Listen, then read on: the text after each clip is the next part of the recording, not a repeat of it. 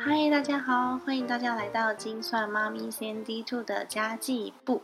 最近啊，因为全球的呃疫情太严重的关系，导致呢全球股市重挫的很严重哦。那今天美股跌到启动了熔断机制，这个机制是因为短时间内的跌幅太大而被迫暂停交易。这一点我真的是长知识，我第一次亲眼看到熔断机制被启动。那其实我的频道呢，应该是讲理财比较多，因为我毕竟不是投资专家嘛，我只是自己管好自己的钱而已。但是最近看着我的股票账户，尤其是美股账户，我的感想是资产配置真的好重要哦。因为我在股票高点的时候配了三十趴的美国公债，所以美股一连跌了四千多点，然后跌了好几天。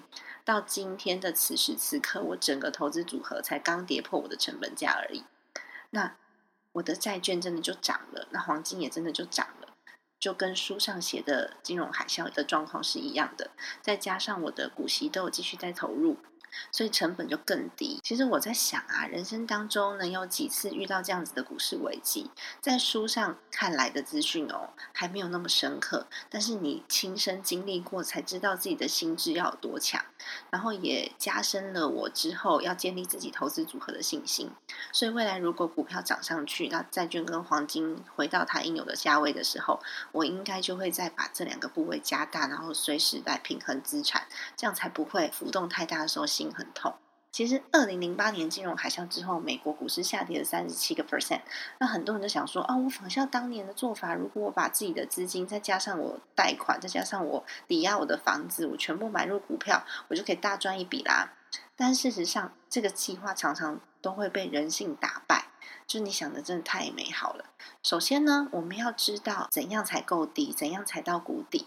那通常是股市开始往上爬的时候，你再回头看，就说哦，我原来昨天那个价格是最低的，那才会惊觉说啊，那就是底部。所以到时候呢，就市场已经恢复平静了，机会也就过去了。所以这世界上啊，没有人会事先知道底部在哪里。如果你投入全部的身家，然后甚至借款投资，你看到更猛烈的跌幅的时候，你可以保证你不害怕，你就可以这么做。但是如果你会害怕，千万不要这么做。其实呢，我们在迎接股灾到来之前，就应该把自己的观念建构好，磨练好心智来接受挑战。如果在毫无准备的情况之下，就肯定会每天都失眠，每天都睡不着。这时候呢，问题就来啦，我们到底什么时间要买进？其实 Sandy Two 认为，我们根本无从得知。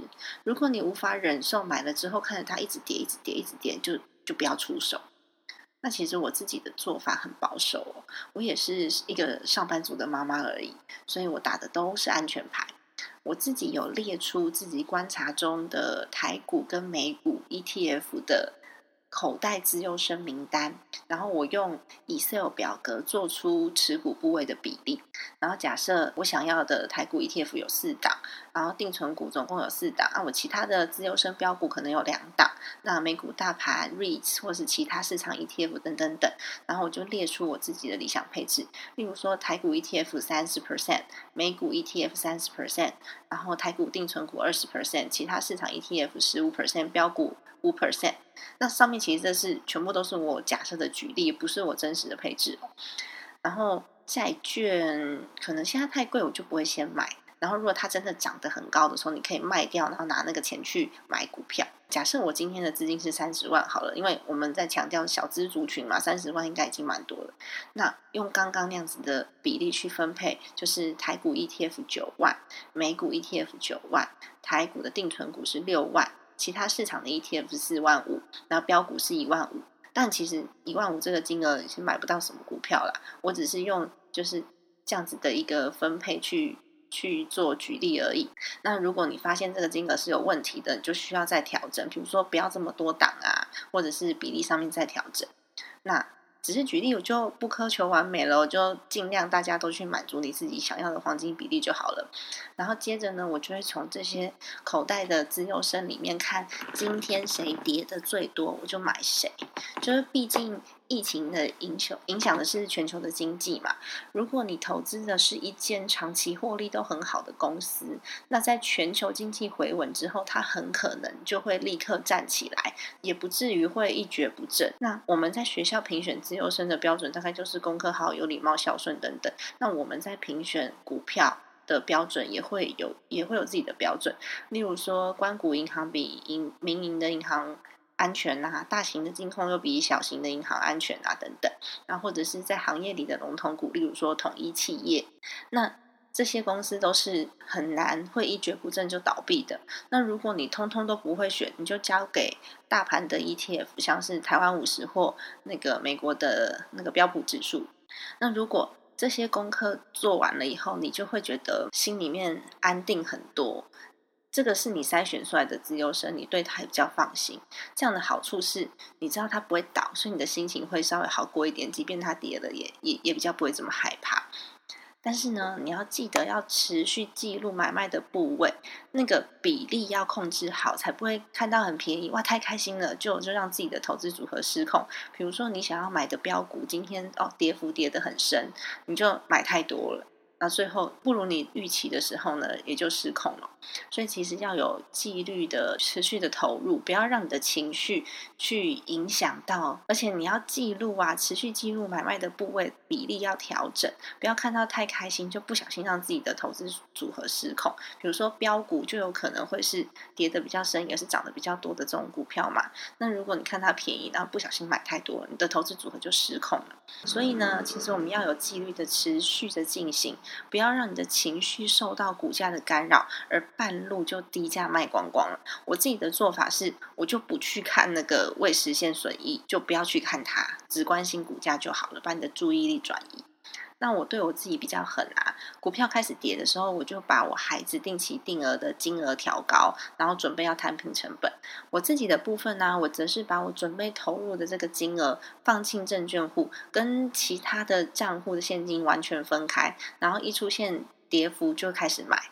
但我觉得这件事情哦，我用讲的很容易，但你实际执行的时候，你想要按下那个那个买入的键的时候，真的很难。而且很不容易。我今天晚上还跟我孩子还有老公开玩笑说：“老公，我开始赔钱了。孩子，你的学费变少了，怎么办？”我妈就在旁边跟我讲说：“你三八啦，你不要卖就好啦。”其实我妈讲的也是事实啦。那我就在想说，投资朋友公司这种高风险的事情我都做了。那我们买入的股票都是龙头大公司，要倒闭的风险。更低了，为什么我投我朋友的店我就敢？那投这种大公司我反而要想这么多呢？所以我就勇敢的蒙着眼睛就投入了。那何况其实你看历史走势哦，从二次世界大战以来，大的金融风暴总共出现了二十六次吧。但是无论市场要花多久的时间修复，它总是会修复，就是大盘总是会回来。那嗯，长期下来都是越来越高，这真的是心智的大考验呢。把钱放进市场，你才真的会学到。这不是金额大小的问题哦，是你在不在乎你的钱。假设你很在乎你的钱，即便是三万块好了，三万五万，你看着这个市场的波动，你也会觉得很有感觉。那 Sandy Two 在这边还是老话一句，放进投资市场里面的钱，一定要是赔了也不会影响生活的钱。然后紧急预备金一定要准备好，毕竟疫情到什么时候，没有人知道。我们要填饱肚子，要去买一碗面，都还是要用现金的哦。以上呢就是我最近的感想。如果你觉得对你有帮助，欢迎你订阅我的频道，并且给予五颗星的评价，帮助我增加曝光度哦。那 Sandy Two 在这边，我也想要请问大家，面对这一次的股灾危机，你的投资策略是什么呢？我也想听听你的意见，欢迎你分享给我，一起交流，共同成长哦。拜拜，我们下次见。